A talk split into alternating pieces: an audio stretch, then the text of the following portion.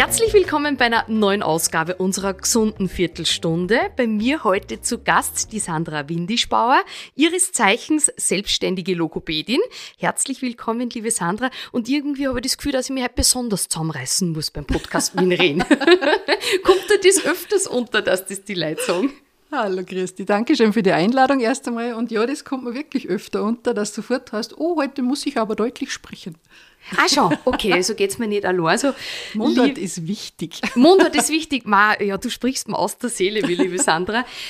Was kann man sich darunter vorstellen? Also wir haben jetzt ein kleines Vorgespräch gehabt und ich war direkt baff, wie breit gefächert eigentlich der Aufgabengebiet ist.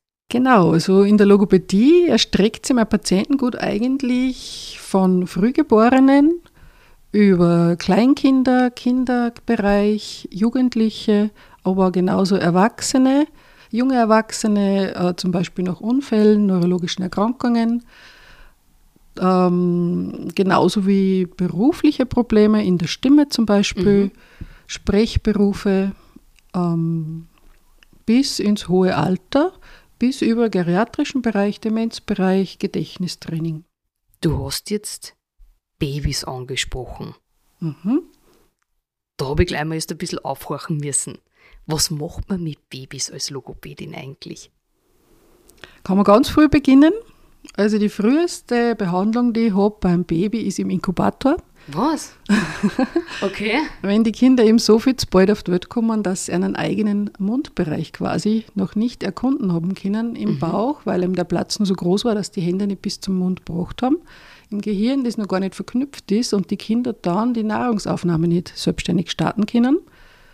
Da kommt der Logopäde ins Spiel, fängt an mit Ganzkörpermassagen ähm, und im Mundbereich teilweise sogar mit einem kleinen Wattestäbchen, was in Muttermilch getaucht wird, dass mhm. man ähm, die Sensibilität im Mundbereich steigert, damit die Kinder mal die Idee entwickeln, was ist der Mund, wo ist mein Mundinnenraum, was kann ich mit meinem Mund machen und dann fangen wir an mit tropfenweise Nahrungsaufnahme. Natürlich schauen wir, dass wir es möglichst bald dann auch an die Brust bringen, aber auch wenn es nicht anders geht mit der Flasche. Und die Ernährung erstreckt sich dann am Anfang über zwei, drei Milliliter. Also der Rest wird über Sonne infundiert. Und bis die Kinder dann noch ein paar Wochen nach Hause gehen, steigern sie sich auf 80 Milliliter. Wahnsinn. Also du bist wirklich von Anfang an dabei. Du hast auch Kinder und Jugendliche angesprochen. Was sind denn da so die zentralen Themen? Bei den kleineren Kindern zentrales Thema ist natürlich die verzögerte Sprachentwicklung, dass sie relativ spät zu sprechen beginnen, wenige Wörter sprechen oder auch bei deutschsprachigen Eltern zum Beispiel Grammatikprobleme entwickeln.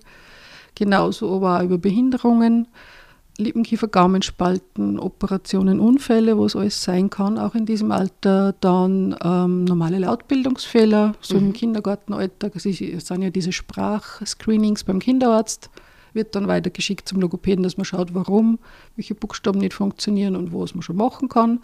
Wir arbeiten da in der Prävention und Beratung der Eltern, damit die Eltern das frühzeitig übernehmen können und dann eigentlich nicht warten müssen bis kurz vor mhm. Schulbeginn und dann hektisch werden. Mein Kind spricht nicht gut und die Schule beginnt. Mhm. Panik. Ähm, du hast ja die Jugend angesprochen und da mag ich jetzt so ein bisschen ein leidiges Thema selbst ansprechen. Die Zahnspange. und mit dir hast du auch zu tun. Genau. Also optimalerweise habe ich mit dem auch zu tun, wenn der Kieferorthopäde nämlich die Patienten auch weiterschickt, weil ein Grund von diesen ganzen Zahnfehlstellungen ist ein falscher Zungendruck, also ein falsches Schluckmuster. Na. Und wenn man das mitbehandelt mit der Zahnspange und die Zunge quasi nicht immer gegen die Zahnspange arbeitet, dann kann man nämlich die Tragedauer der Zahnspange wesentlich verkürzen, somit auch die Kosten. Und was auf alle Fälle ganz wichtig ist, wenn die Zunge danach richtig funktioniert und die schönen Zähne ähm, dann nicht in eine Gegenrichtung drückt, mhm. dann bleibt die Stellung schöner. Sonst kann es nämlich passieren, dass nach einigen Jahren die Zähne wieder verschoben sind. Wow, voll das interessante Thema. Hast du sonst noch was im jugendlichen Bereich, was du erwähnen möchtest? Die Schule ist jetzt auf mich zugekommen weil diese Aussprachestörungen immer mehr werden und mhm. zwar auch im Schulkindbereich. Früher war das eher so im Kindergartenalter, wurde dann behandelt und ganz früher, da habe ich noch gar nicht als Logopädin gearbeitet, mhm. gab es in jeder Schule eine Logopädin, die waren angestellt dort und haben das quasi im Schulbetrieb mitbehandelt. Mhm. Was ganz praktisch ist, weil du den Eltern an Stress wegnimmst, dass die nicht nach der Schule nur wieder zu einem Therapeuten fahren müssen, Hausübung machen müssen. Das heißt, im Unterricht sind die Kinder 15 Minuten abgeholt worden und du hast geschaut, was passt nicht mit der Mundmotorik, welche Buchstaben gehören geübt. Das hat dir die Lehrerin dann auch gesagt. Du hast einen Zettel ausgefüllt, die haben das mitgegeben als Hausübung, die haben das im Unterricht integriert. Das ist leider dann einmal aufgehört worden. Und aber diesbezüglich laufen jetzt wieder Gespräche, mhm. dass eben die Kinder da wieder besser gefördert werden derzeit. Aber nicht zu verwechseln mit Deutschunterricht. Ja. Ich kriege so viele Kinder zugewiesen, auch von Ärzten, teilweise von der Schule, wo die Lehrer auch teilweise noch telefonieren, ob ich bitte Deutschunterricht anbieten könnte. Mhm. Kann ich nicht. Ich bin kein Lehrer, ich habe keine pädagogische Ausbildung. Mhm. Also ich mache wirklich nur Lautbildungsfehler. Und Dysgrammatismus ist nur für Kinder, die trotz deutscher Muttersprache kein Grammatikempfinden haben. Mhm. Und die sind aber dann wieder deine Klientinnen und Klienten, genau, oder? Genau, genau. Aber deutsche Grammatik beim Lernen als Fremdsprache, das, das kennen wir Logopäden nicht. Diese Zuweisungen kriegen wir aber oft. Weil du jetzt eben gerade die sprachliche Entwicklung von Kindern angesprochen hast, hat sich da in den letzten 10, 20 Jahren eben aufgrund der sozialen Medien und dergleichen schon was geändert? Leider ja, ins mhm. Negative. Kinder, die, die mit Medien quasi abgelenkt werden, die nur bespielt werden, die Sachen nur sehen und hören und nicht jetzt wirklich in Kommunikation treten mit einem anderen Menschen, lernen nicht Sprache. Mhm. Also ihr glaube, dass ihr Kind vor einem Medium sitzt und mir dann denkt, das fördert das Kind. Und das fördern kann man ein Kind nur im zwischenmenschlichen Kontakt, weil immer äh, Kommunikation besteht immer auch aus Emotion und aus Bindung. Und nur dann entwickelt sich im Gehirn Sprache. Mhm. Sehr viele Kinder werden dann auch schon vor, vor englische Medien gesetzt, um zusätzlich eine zweite Sprache zu lernen, was eine zusätzliche Hürde ist für das Kind. Mhm. Also im Endeffekt will man die Kinder was kurz da und letzten Endes geht der Schuss nach hinten los, oder? Genau, leider. Mhm. Und was leider immer weniger wird, ist wirklich diese Zeit, die man mit den Kindern verbringt, diese einfachen Dinge mit Kleinkindern was so wichtig ist, dass man Kniereiterspiele mit einer macht, Lieder singt, vorliest, Reime mit einer macht. Mhm. Das sind alles die Grundlagen für eine gute Sprachentwicklung. Und was viele Kinder äh, nicht mehr so haben, äh, die Essgewohnheiten haben sich leider auch verändert. Die Kinder essen nicht mehr so viel, dass sie bei einer rohen Karotte abbeißen, dass sie einen Apfel kauen. Mhm. Die kriegen alles in diese Quetschis, das ganze Obst ist in Breiform, es ist alles weich. Kauen, Saugen und Schlucken sind die, sind die Primärfunktionen für Sprache in der Mundmotorik. Und das ist unumgänglich, dass ich das wirklich gut beherrsche. Wenn ich einen Buchstaben sage, zum Beispiel das M, das hört sich so, so lapidar an, aber mhm. das Kind muss den Kehlkopf bewegen, es muss den Luftstrom führen, das Gaumensegel muss arbeiten, die Lippenspannung muss passen. Und wenn ich ein Kind habe, das immer mit Schnuller versorgt ist und vor einem Medium sitzt, ja. äh, und dann nur weich ist und die Kinder ja ganz typisch so einen leeren Blick haben, Mund offen mhm. und dann so in so Formen sprechen. Die, dieser Ablauf ist viel zu komplex, dass das dann überhaupt funktionieren würde. Und weil du eben, Sandra, die Grundvoraussetzungen so angesprochen hast, jetzt machen wir wirklich ein bisschen einen weiteren Sprung, nämlich zu den Schlaganfallpatienten. Mhm. Und das ist, glaube ich, ein großes Themenspektrum auch bei dir, oder? Genau. Das ist derzeit mein Hauptgebiet, also neurologische Erkrankungen, äh, Schlaganfälle, Tumore, Operationen. Also hauptsächlich bin ich tätig im Erwachsenenbereich. Was kann ich mir darunter vorstellen? Was sind also deine ganzen Aufgabengebiete?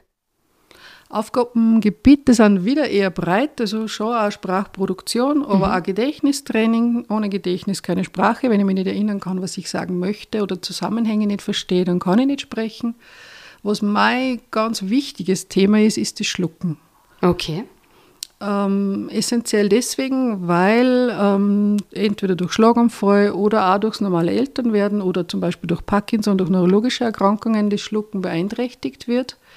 Die Patienten oft nicht so, nicht so schnell auffallen, weniger essen, weniger trinken. Weil man sagt, ja, sie wollen halt einfach nicht mehr so viel. Genau. Mhm. Oder sie verschlucken sie so oft, dann mhm. wollen sie auch wirklich nicht mehr. Mhm. Dadurch ähm, verlieren sie aber auch dann die Aufmerksamkeit. Sie werden schlapp, sie werden müde, sie nehmen zu wenig Kalorien auf und das, äh, sie sind dann teilweise nicht mehr mobilisierbar aus dem Bett und das ist alles, das gehört alles dazu, dass ich sage, okay, ich fördere sie hier, dann werden sie wieder frischer mhm. und dann machen wir mit Sprache weiter. Wenn ich mir das jetzt so anhöre, Sandra, habe ich irgendwie das Gefühl, das ist ein, ein wenig ein langwieriger Prozess. Ich meine, langwierig ist so negativ behaftet, aber stimmt das Wort? Langwierig ist deswegen, weil jeder Patient einfach seine Zeit braucht. Mhm. Ich kann jetzt nicht wie bei anderen Therapien, wo ja ich manuell von außen die Patienten angreifen kann, sagen, okay, sechs mal, sechs mal 30 Minuten oder so. Mhm.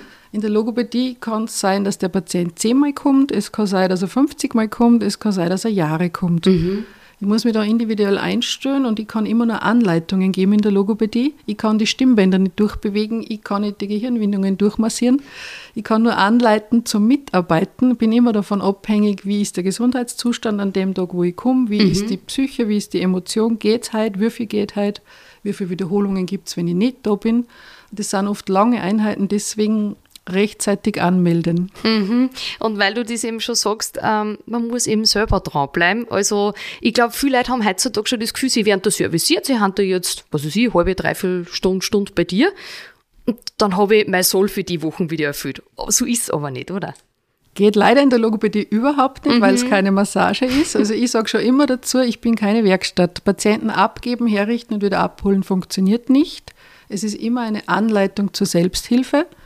Und ich finde immer gut, wenn die Angehörigen auch dabei sind mhm. und das im Alltag dann wirklich integrieren. Also ich schaue immer, dass wenige Übungen sind, effiziente Übungen. Es gibt nicht einen Übungskatalog von 1 bis 10, sondern jeder Patient hat einen eigenen, eben, wo man schwerpunktmäßig das übt, was er braucht, aber dafür intensiv. Und umso, umso schneller geht es. Wobei auch leider bei manchen Erkrankungen ist es nur eine erhaltende Therapie. Mhm. Das heißt, manche üben dann ganz viel und hoffen, es wird besser. Und es ist wirklich oft so, dass ich sage, es macht jetzt nicht die Menge. Ein gewisses Maß an Übung muss sein zum Erhalten, aber es gibt auch Leute, wo ich sage, viel üben und es wird besser. Und hauptsächlich die Leute fühlen sich auch besser dadurch, oder? Ja, alles, was mit Kommunikation und Sprache zu tun hat, trifft auch die Emotion. Man muss ankommen beim Therapeuten, man muss einen Draht finden zueinander und nur dann funktioniert. Also da gibt es wirklich ganz, ganz viele Sachen, die man eben berücksichtigen muss. Äh, liebe Sandra, ich konnte mich stundenlang mit dir unterhalten, aber es heißt halt einfach nur bei uns eine gesunde Viertelstunde. Schon wieder vorbei. Ja, abschließend hätte ich aber nur eine Bitte an dich. Kinderst du uns nur vielleicht so einen, einen Denkzettel verpassen, hätte sie vielleicht ein bisschen wieder, uns einen Tipp mit auf den Weg geben, was dir Herzensangelegenheit ist? Herzensangelegenheit eigentlich in jedem Alter und in jedem Bereich ist, bitte sprecht miteinander. Schaut euch ins Gesicht und sprecht miteinander. Sprecht nicht nur über Medien. Äh, man kann von der menschlichen Mimik so viel ablesen. Man kann sich was abschauen von der Mundmotorik, jetzt im Kinderbereich. Und miteinander zu sprechen ist ganz was anderes, wie beim Zuschauen, der spricht. Dann sage ich vielen herzlichen Dank für den schönen Tipp zum Schluss. Ich wünsche dir alles, alles Gute. Bitte mach weiter so. Und herzlichen Dank für die einen oder anderen Tipps, die ich mir da mitnehmen habe, Kinder. Danke nur einmal. Dankeschön für die Einladung. Tschüss.